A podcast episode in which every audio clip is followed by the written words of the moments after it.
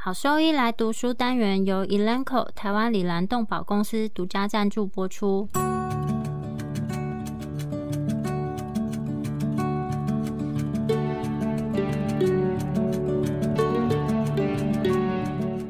欢迎收听超级好兽医来读书，好读书，读书好，读好书，三日不读书，竞争一定输。眼睛太忙没时间念书，好兽医来读书，用说给你听。我是兽医师林哲宇 Steven，我是兽医师肖慧珍。在这边我们会挑选十个有趣的文章主题，用说的方式帮大家读书。每周一的中午十二点准时更新。兽医师来读书了。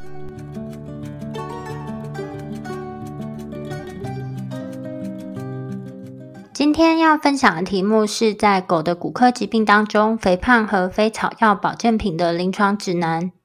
在人的医学里面，肥胖和体能活动，在人超重则是定义为体内的脂肪或是脂肪组织过度或异常累积，损害到健康，并且影响到所有的身体系统。最常使用的是体重指数 （Body Mass Index，BMI）。BMI 二十五到二十九点九，则是认为是过重；大于或是等于三十，则被认为是肥胖。衡量肥胖的方法包含有 BMI、腰围、体脂百分比，但和狗临床当中使用的体态评分 （Body Condition Score，BCS） 是不同的。过重和肥胖，它和多种的合并症是有关，包括糖尿病、血脂异常、高血脂症、心血管疾病、阻塞性的睡眠呼吸暂停。慢性阻塞性肺病、癌症、腰痛、骨关节炎 （osteoarthritis, OA）、COVID-19 的并发症、慢性病的死亡率以及发病率以及提早死亡。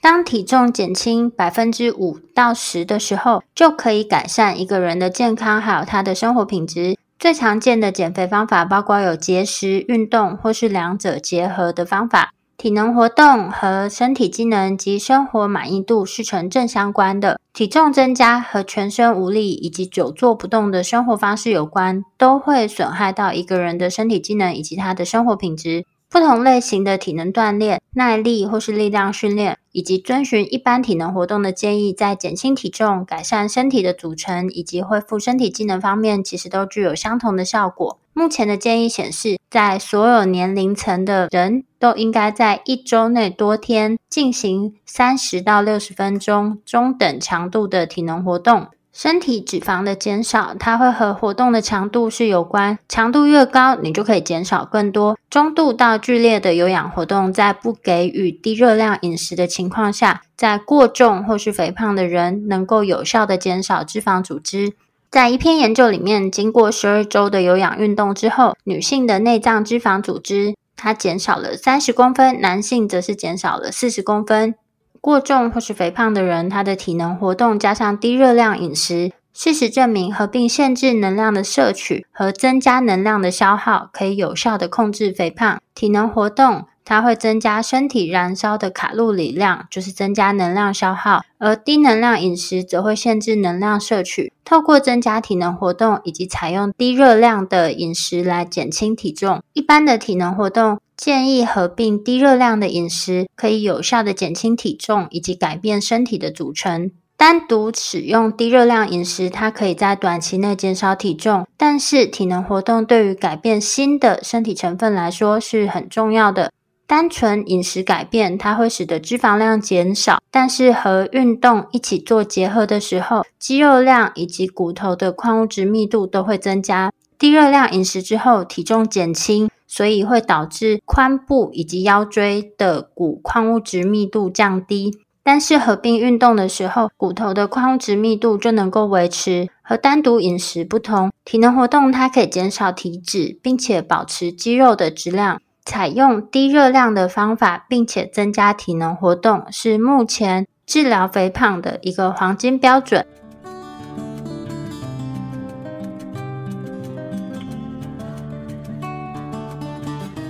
在狗的肥胖以及体能活动，跟人一样，体内过多的脂肪，它和伴侣动物的各种代谢混乱以及其他的合并症是有关的，包括有胰岛素抵抗、脂肪因子的模式改变、脂质代谢改变、异位脂肪堆积、呼吸系统以及心血管疾病、皮肤病变、胰脏炎、肿瘤、泌尿生殖系统疾病、骨关节炎、麻醉风险增加以及提早死亡。目前在人已经制定了构成过重以及肥胖的标准，但是因为缺乏基础的数据，目前没有关于狗的具体百分比来定义说体内的脂肪减少理想或是过量的标准。由于每个物种、品种、体型、性别、年龄以及这只狗它的体能活动以及我们选择的评估技术，对于这些伴侣动物的过重或是肥胖的状态诊断，其实是有一点复杂。在母狗会看到比公狗大约超出百分之三到五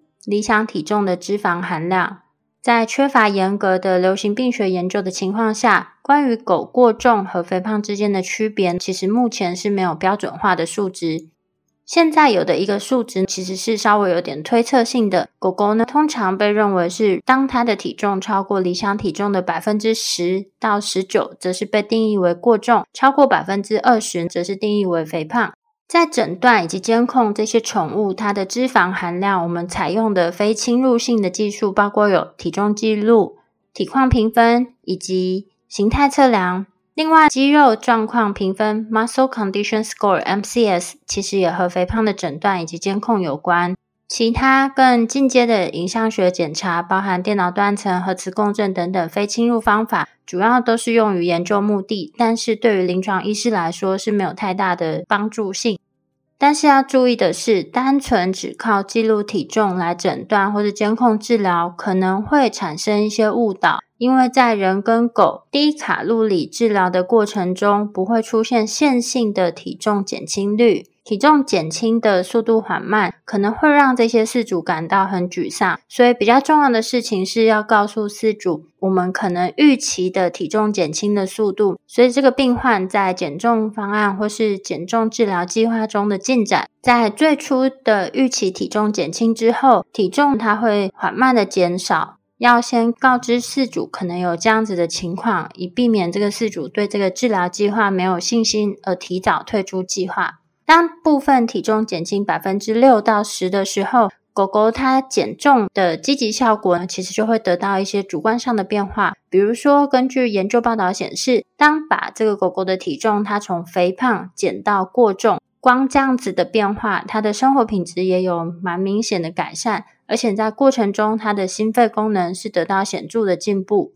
有些人建议这样子的减肥计划可能比较适合某一群狗狗。虽然减肥是对于健康来说是很有帮助，但目前的治疗策略其实并不是很理想。许多参加减肥计划的这些肥胖狗，并没有减轻或是恢复到比较理想的体重。在研究文献的时候，其实大家比较倾向于关注文献中完成试验的狗狗的结果，而忽略了在实际上有相对更高百分比的狗狗，他们是退出这些减重计划的。这些庞大数据的研究，其实很多时候是没有考虑到这些失败的病例。所以我们要从研究的结果来做一个整体的减重计划建议，其实会变得比较困难，因为在研究里面，其实过多比例是考虑到这些成功的病例，而忽略掉，其实在诊所我们一般比较常见到的是，并没有办法真正这么有耐心完成整个减重计划的病患及家长。在定义狗的能量需求的时候，也要考虑到其他因素，包含有狗的体型大小、年龄以及它们的品种。在年纪比较大的狗，它可能需要不同的每日能量需求，这会取决于这些狗狗它每天的身体活动量到底是比较久坐，或是说它是比较活泼的生活方式。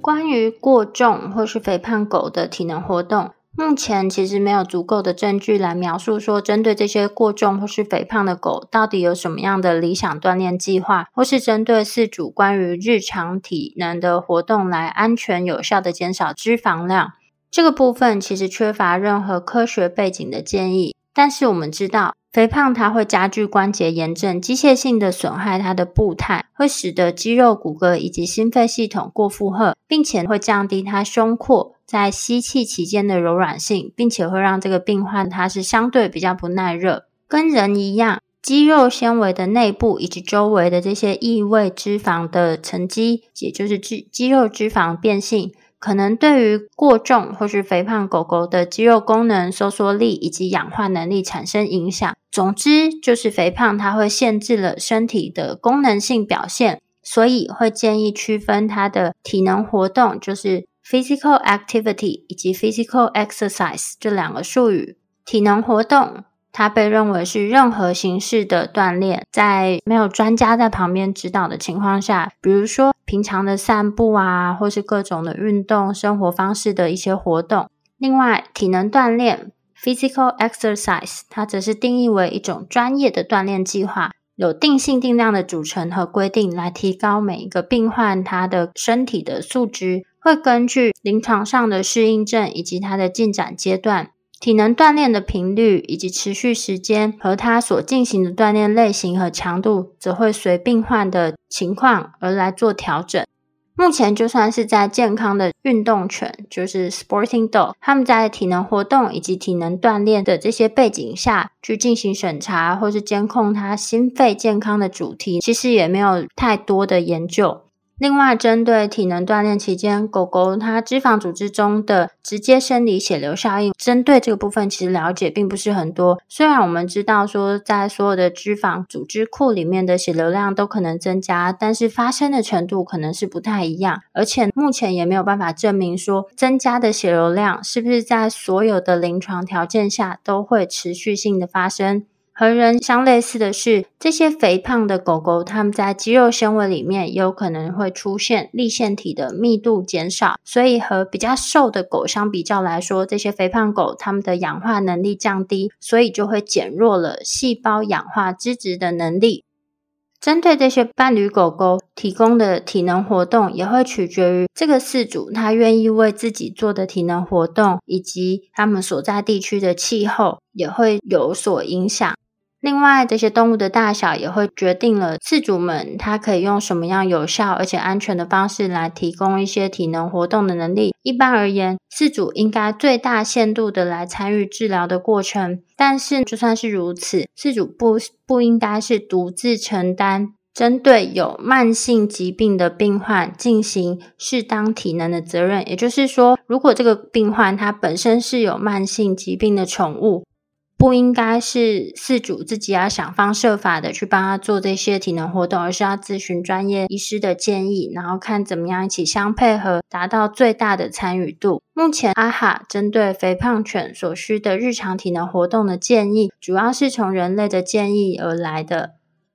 六分钟的步行测试，它是一种非常有用的诊断以及监控的工具。我们可以用于诊断或者监控罹患有各种疾病的狗狗它们的身体机能，比如说短头阻塞性气道疾病 （BOAS） 的病患，或是有肥胖疾病的病患。主要的测量值是病患它能够舒适走路的步行距离，但是我们也可以收集它在运动期间或是运动之后血氧饱和度以及它呼吸窘迫的一些数据。这个六分钟步行测试，它可以显示心跳、呼吸频率以及血氧饱和度在狗的减脂过程中发生的显著变化。所以说，这是一项相当有价值的临床测试，它可以用来评估说在减重过程中这狗狗的进展以及它生理上的进步及改善。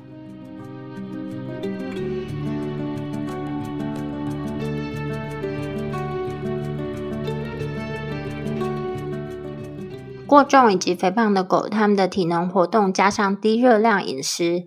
体力消耗对于减重管理是否有效？其实目前呢，还是有一些争论和矛盾。因为在描述诊断或是体能表现监控的数据呢，其实常常是没有很详尽的数据报告。在很多研究报告里面，也没有提到所选择的这些体能锻炼项目以及他们监控的情况。只有在少数的减肥方案里面，说明了他们规定的体能活动的类型。在研究里面，常常决定它到底是成功与否的再评价，主要是透过体重评价来进行的。在减重缓慢的情况下，每天提供的卡路里通常是比基础建议的量再少一点点。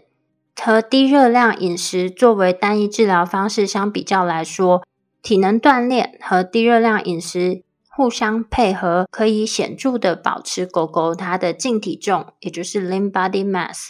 但是在和低热量饮食的组别的这个狗狗相比较来说，其实这两组的狗狗在体重减轻方面其实是没有很显著的差异。在另一篇研究里面，活跃的狗它在研究结束的时候和久坐不动的狗减掉大约相同的体重。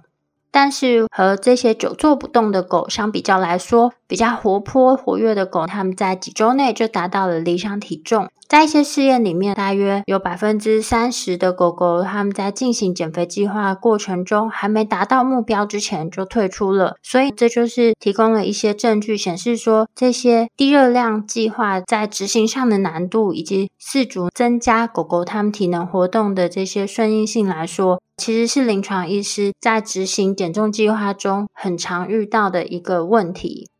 但是和久坐不动的狗相比较来说，就是比较活泼啊、活跃的狗，它可能相对是可以消耗更高的每日卡路里量，而且可以减轻体重。这个表示说，在临床上，我们还是可以推荐这些家长进行家庭活动啊，或是结构化的体能锻炼方案，来改善以及进行他们的肥胖管理治疗。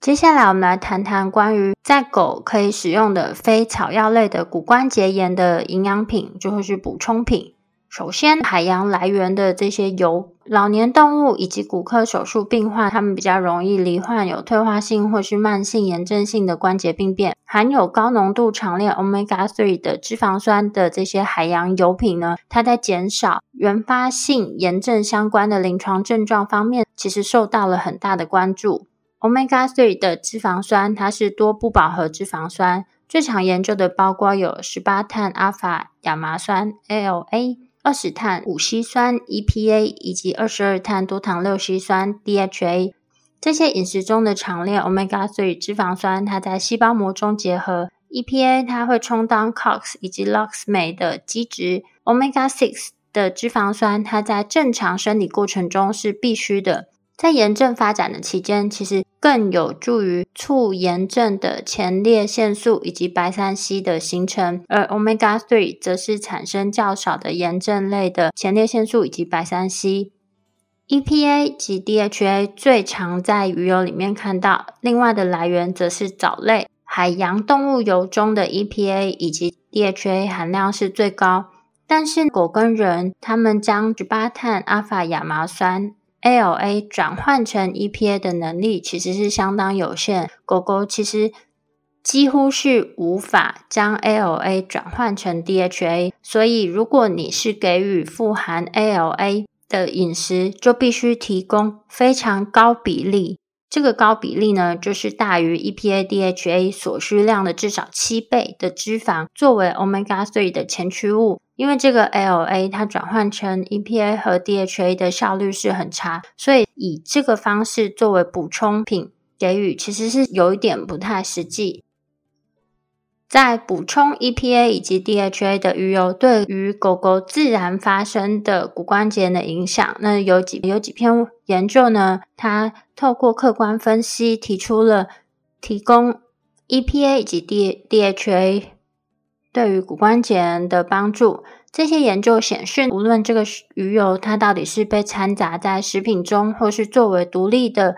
营养补充品，都有减少，呃，都有减少和骨关节炎相关的临床症状。另外，任何多不饱和脂肪酸含量增加的饮食，同时也需要增加维生素 E 的含量，因为可以增加脂质的过氧化作用。但这个并非绝对相关，除非鱼油以最高功效补充 EPA 以及 DHA。含有提高的 EPA 及 DHA 的饮食，它是每一千大卡二点五到四克的量，转换成大约一百到两百七十五每公斤 milligram 体重的剂量，作为可行的起始剂量，也就是大约每公斤一百 milligram。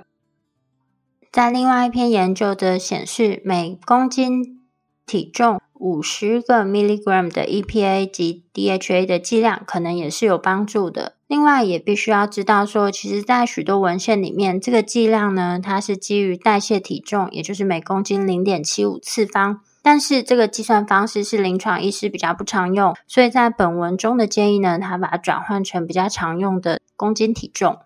但要知道的是，当一个总脂肪含量为一千毫克的这个普通鱼油胶囊，一千毫克就是 milligram 的普通鱼油胶囊，它含有两百五到三百五十 milligram 的 EPA 以及 DHA。如果说这些饮食里面的脂肪酸含量低，一只二十五公斤重的狗狗，它每天则需要服用八颗或是更多胶囊才会达到推荐的摄取量。另外呢，在一篇关于添加鱼油的商业治疗用关节饮食的研究里面发现。对评分系统最大影响的结果，其实是在每一千大卡 EPA DHA 的估计量是七点五克的情况下，在研究中使用相对剂量为一百、两百五、三百七十五每公斤 milligram，基于相对维持能量需求。虽然这三组都在主观评估上得到表现，就是给予这个剂量。在主观评估上，其实都表现得更好，但是在最高剂量其实是比最低剂量表现是更理想的，所以这表示说剂症状改善的程度是有剂量反应关系。虽然看起来骨关节治疗效果表现好，但是在给予这个补充品的过程中，因为需要给予大量的鱼油，这个在肠胃道敏感或是很容易肥胖的狗狗来讲，你给它这么高剂量的液体鱼油的量。它其中增加的卡路里，对于这个狗它得到的坏处其实是大于好处。所以，如果说你试图在，如果说尝试在这些肥胖的狗里面补充鱼油，目的是为了增加它的 EPA 以及 DHA 的话，必须要根据这只狗它的理想体重进行补充，避免提供了额外的卡路里。在研究结果中，这些病患它的临床反应也有很大的差异性。取决于这些狗呢，它们从典型的商业饮食中取得的膳食 EPA 及 DHA，通常其实是低于每一千大卡零点五克。但是某一些以鱼为主的商业饮食呢，它可能是含有一克，就每一千大卡超过一克或是更多的量。这些研究中其实有一些没有解决的差异，显示到补充品它的临床效果可能会根据这些狗它本身就在吃的这些饮食来说会有一些影响。更重要的是，我们从临床的角度上来看，其实很多。罹患有骨关节的狗，它绝大多数都是有在同时服用非类固醇类的消炎止痛药，所以补充 EPA 以及 DHA 可能可以去降低他们使用的 NSA 的剂量。在一篇治疗性关节饮食的多中心研究报告里面显示到，每一千大卡里面约二点五克的 EPA 及 DHA，它可以让治疗组的 Carprofen 的剂量，它从每天每公斤四点四毫克降低到每天每公斤三点三毫克。在这篇研究里面，它对照组在十二周内从每天每公斤四点二毫克减少到每天每公斤三点六毫克。在给予 EPA 以及 DHA 以及这个在给予九十天之后。这些狗狗呢，它们的峰值垂直力量其实增加了百分之五点六，而在对照组饮食的狗狗则是百分之零点四。市面上其实也有其他非植物呃非植物来源的补充品来治疗骨关节炎。那其他呢，有一些也包含了针对这些病症的治疗性饮食。其他的补充品包括有氨基葡萄糖、软骨素。洛梨以及大豆不皂化物、未变性的胶原蛋白、氯醇一倍以及蛋壳膜，它们具有兽医临床相关的一些试验数据，但是整体来说，它们的正面或者积极的结果其实是比鱼油的研究结果来的更少。另外，针对于非类固醇类消炎止痛药不耐受的病患呢，我们应该也要特别去考虑。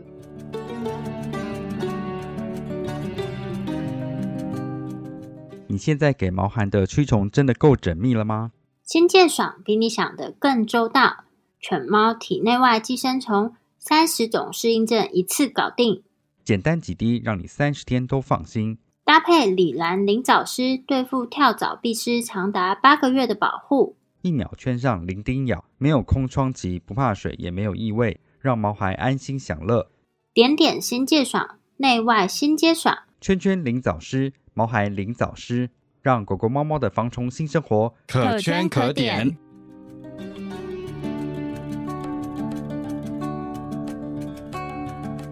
氨基葡萄糖以及软骨素 （glucosamine, c o n d r o t i n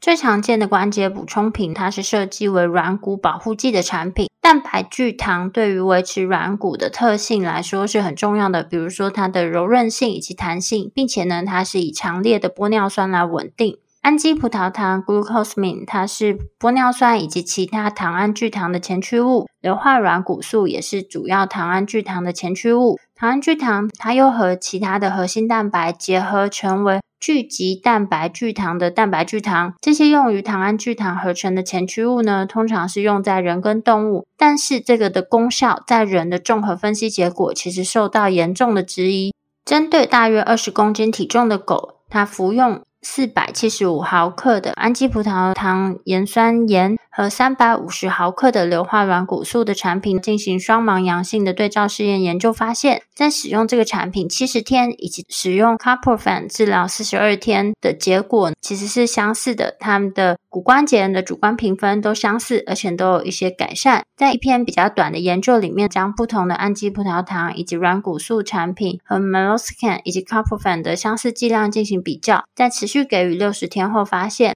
只有使用非类固醇类抗发炎药，也就是 Meloxicam 以及 c a p r o f a n 的病患是有得到改善。在这篇研究里面，他们的改善结果是透过地面反应力以及主观评分来进行衡量的。最近的一项研究评估了罹患有骨关节的狗，它使用 d a s q u i n 之后和安慰剂相比较，其中有九十只狗在整个研究期间。进行了短暂疼痛的评估以及加速度计的活动测量的时候，其实使用 d a s q u i n 跟安慰剂来讲，其实是没有明显的帮助。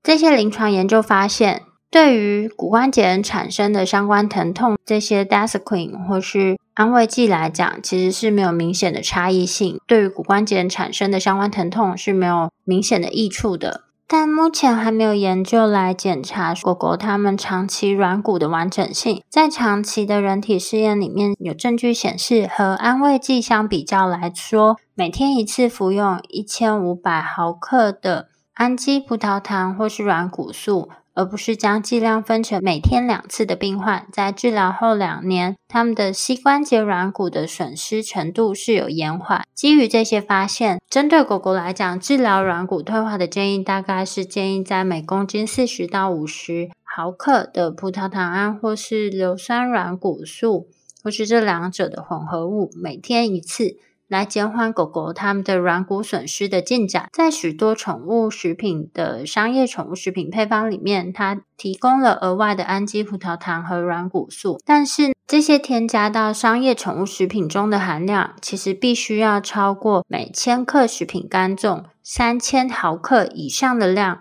才可能达到比较理想的剂量。只是在这些商业宠物食品配方里面，很少找到这么高量的。成分。另外，我们也不了解说这些商业宠物食品里面，它们的氨基葡萄糖或是软骨素的生物可利用度。其他的补充品包括有洛梨以及大豆不皂化物。使用洛梨以及大豆不皂化物作为补充品，在狗几乎是没有证据显示说在自然发生的骨关节炎的临床应用上有帮助性。但是在手术诱发的前十字韧带疾病模型里面，这个研究结果是有一定的临床实用性。当使用每公斤体重每天十毫克的剂量显示，和对照组相比较来说，膝关节不稳定的狗狗，它们软骨损伤是有减轻。同样的，在人使用此类型洛里以及大豆不皂化补充品的研究里面，似乎有比较多长期评估的结果。研究显示呢，在这些病患里面，每天提供三百毫克的洛里以及大豆不皂化物的补充品和安慰剂相比较来讲，长期补充是可以改善人的软骨厚度。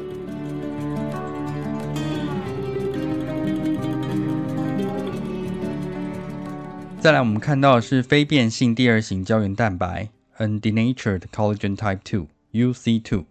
UC2 用作人类营养补充剂的使用有越来越受欢迎的趋势。由于胶原蛋白的天然形式，UC2 的好处可能是独一无二的。从机制上来说，UC2 的使用是一种免疫耐受性 （Immune Tolerance） 的建立。类似于在皮肤病学中使用其他过敏原来建立 T 辅助细胞 T helper cell 的耐受性，从而导致炎症反应的减弱。在这种情况下使用 UC2，人体将对关节中过度软骨退化的副产物具有耐受性，从而减少关节组织中的炎症反应。与 NSAID 消炎药相比，在狗狗自然发生骨关节炎中，似乎在许多安慰剂盲法或非裂效性研究中显示出临床的效用。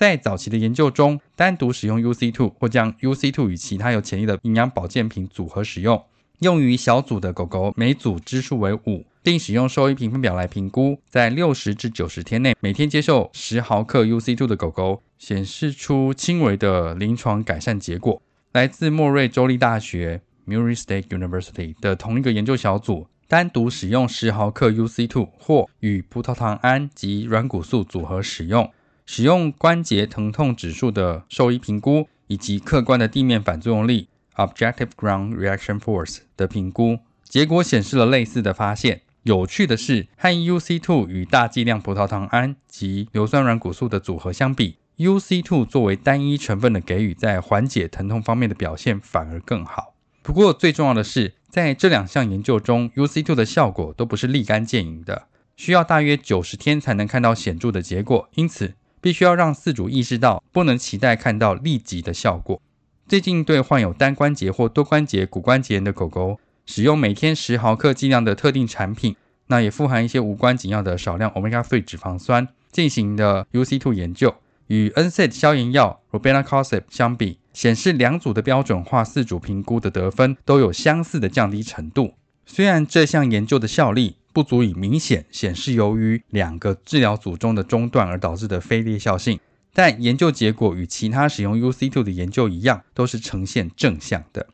此外，最近对运动型拉布拉多犬的一项检查表明，补充 UC2 的好处包括了训练期间行进的距离更长，以及执行任务的速度提高、淋巴球和嗜中性球技术的改变。作为炎症标的物的 IL6 减少。并且在接受 UC2 的狗狗血清中，发现软骨退化的标的物的浓度减少。重要的是要注意，现今市场上有过多的胶原蛋白产品，只有非变性第二型胶原蛋白，也就是 UC2 或商标为 UC2 的胶原蛋白被认为是有效的。更令人惊讶的是，无论研究中的狗狗的体型大小如何，在整个研究中皆使用相同剂量的 UC2。尚未在狗狗中探索剂量和反应的关系。有进一步证据之前，目前常用的剂量为每天一次，单次十毫克。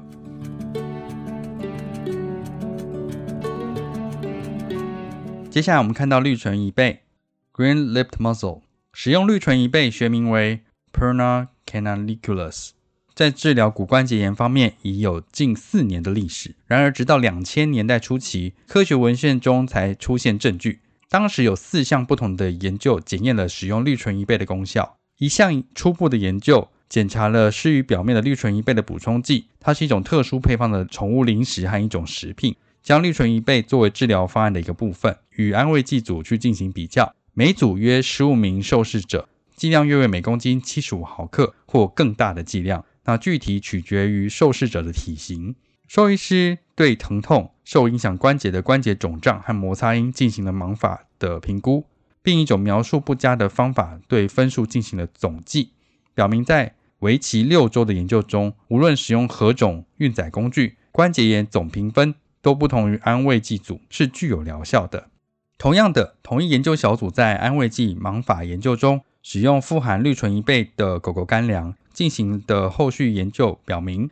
根据使用类似的兽医跛行评分和疼痛评估的狗狗，在维持正常能量需求下，使用大约每公斤四十五毫克的预测相对剂量，显示了相似的功效。那在更进一步的安慰剂盲法研究表明，使用较低剂量的氯醇一倍作为补充剂，也就是每公斤十一毫克，与安慰剂组相比，则并没有改善。这表明这种较低剂量的给予方式并不是特别有效，因此建议使用较高剂量的补充。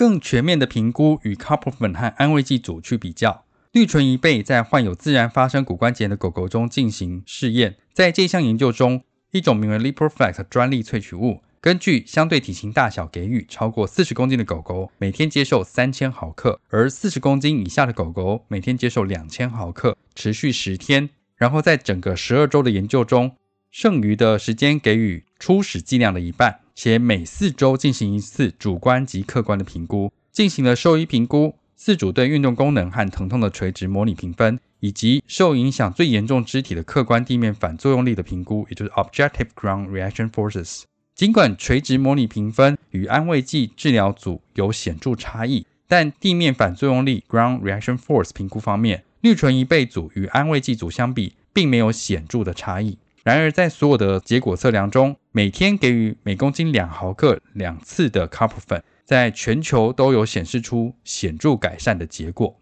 最后一项为期一百二十天的开放试验 （Open Label） 的研究，检查了大约十二点五正负十毫克每公斤的氯醇一倍与安慰剂相比，显示与安慰剂相较没有显著改善的情况超过五十六天。主观兽医师和饲主的评分在第五十六天可能存在差异，但在第二十八天并没有差异。与安慰剂组和氯醇一倍治疗组的所有狗狗在延长评估五十六天，则显示两组狗狗在一百二十八天时的评分都有进一步的改善。这些数据和有些模棱两可的给予方案，以及对可能影响疗效的饮食因素的理解，在我们对氯醇一倍临床效用上理解留下许多空白，特别是当疗效机制难以捉摸的情况下。许多文献表明，来自氯醇一倍的脂肪酸部分。包括 omega three 脂肪酸和具有类似于鱼油抗炎作用的潜在中链衍生物。最近一篇关于犬临床骨关节炎的论文强调了这一点。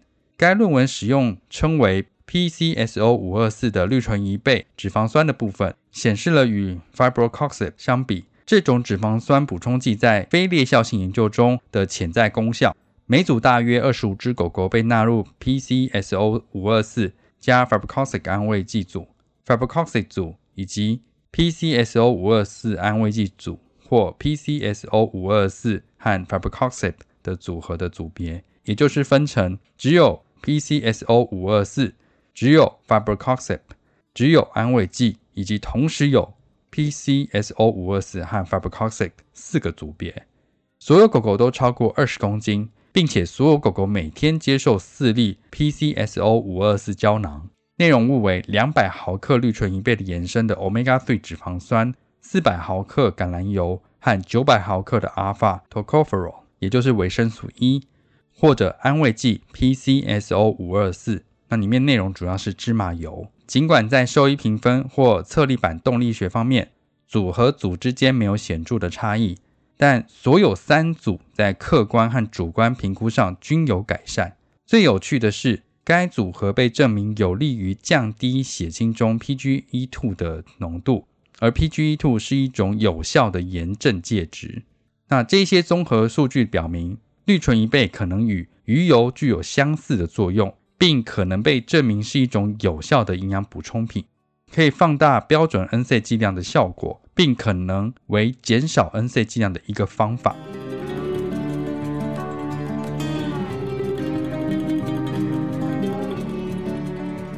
最后，我们来看蛋壳膜 （eggshell membrane）。由于人类补充品的最新趋势，导致动物也开始使用蛋壳中发现的内胶原膜。它被吹捧为与 UC2 类似的补充剂，并已进入狗狗的补充品市场。那只有两项研究检查了狗狗自然发生骨关节炎的功效。第一项研究在为期十二周的安慰剂盲法补充品试验中，检查了约十三点五毫克每公斤的蛋壳膜的使用结果。尽管本研究中使用的统计分析是可疑的，但他们表明在第一周标记处各组之间的狗狗短暂疼痛的清单中有所减少，也就是说疼痛有减少的记录；而在第六周标记处则不再存在。那同样的，兽医评估的疼痛和跛行评分在第一周或第六周两组之间是没有差异的。然而，软骨退化的生物标的物确实显示，在补充蛋壳膜时，第六周的狗狗其血液中的 CTX2 代谢物减少。那最近一项前导研究，在安慰剂组和治疗组中各使用了不到十二只的狗狗，评估了一种专有的蛋壳膜补充品，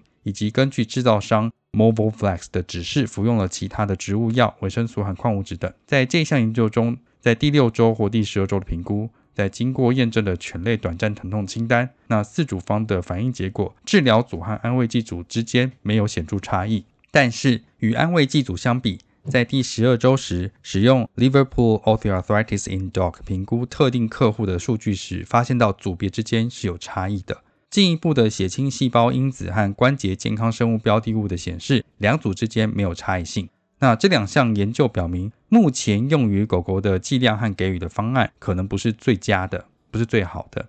又或者，这些补充品的制剂目前尚未针对临床反应进行优化。那无论如何，相较于蛋壳膜，似乎有更有效的营养补充品可以使用于治疗狗狗自然发生的骨关节炎。总之，非草药的营养保健品使用在骨关节炎患者的管理中，仍然占有一席之地。有足够的证据考虑使用海洋鱼油来帮助减轻骨关节炎的炎症和进展。其他补充品像是 UC2、ASU 和 GLM 似乎具有实用性，可以根据患者对鱼油的反应，这些补充品可能是有助于改善临床的反应，延缓进展。那即使只是轻微的，葡萄糖胺、软骨素和蛋壳膜等补充品显示出一些短期的益处。这些补充品对狗狗软骨完整性的长期影响尚未得到证实，因此。考虑到所有上述研究通常都是四个月或更短的短期研究，任何关于关节完整性的长期建议目前都是站不住脚的。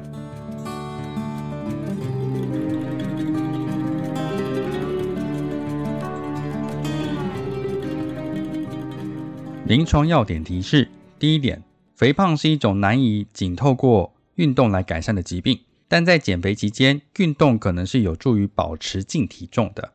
第二点，低热量饮食仍然是控制肥胖患者体重、帮助减轻体重的主要方法。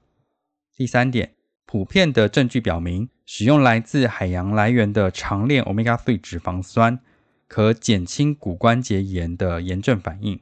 第四点，较新的证据表明，提供氯醇一倍、UC2 和蛋壳膜等营养品可能有助于治疗骨关节炎。第五点。使用葡萄糖胺和软骨素似乎不会减轻骨关节炎的临床症状，但可能有助于保护软骨。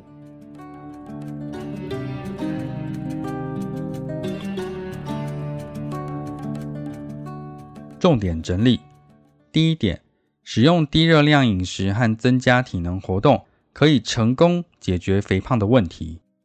第二点，肥胖或超重患者的体能活动。必须根据患者和饲主量身定制结构化的锻炼计划，有助于减轻体重和保持净体重。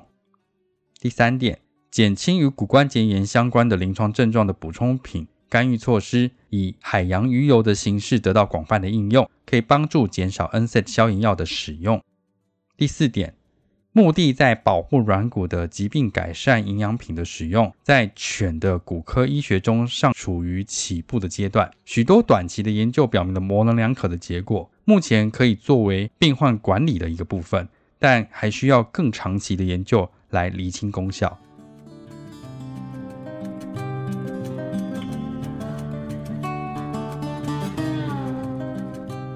果说对我们分享的内容有兴趣或是有疑问的话，都可以上我们的网站，我们的网址是 triple w 打 wonder vet 打 com 打 t w，或是 Google 搜寻、FB 搜寻 Wonder Vet 超级好兽医，都可以找到我们哦。那我们的 Podcast 呢，就是在 Spotify 和 Apple Podcast 上面都有我们的节目，可以记得上去订阅及分享。那今天节目就到这边喽，拜拜。